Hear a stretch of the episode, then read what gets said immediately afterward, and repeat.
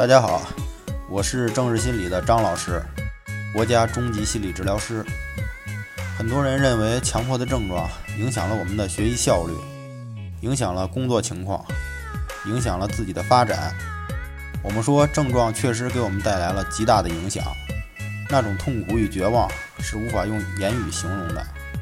但我们说这是表面的，这里的关键是影响。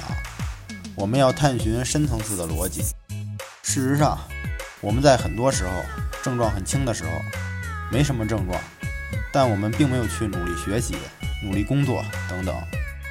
我们回想，在自己没得强迫症的时候，也并没有如何如何。很多强迫症好了的人，也并没有如何如何。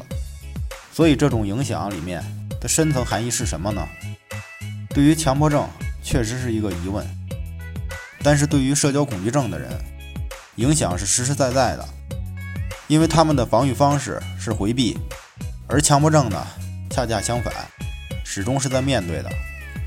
这并不难理解，因为社交恐惧的是外在的，而强迫的问题是内在的，所以这里就涉及一点，郑老师讲的完美主义。我们这里讲的不是你们通常看到的完美主义，不是目的，而是手段。完美主义是需求。所以，我们说的影响，我们说的完美主义，恰恰固着了我们的症状。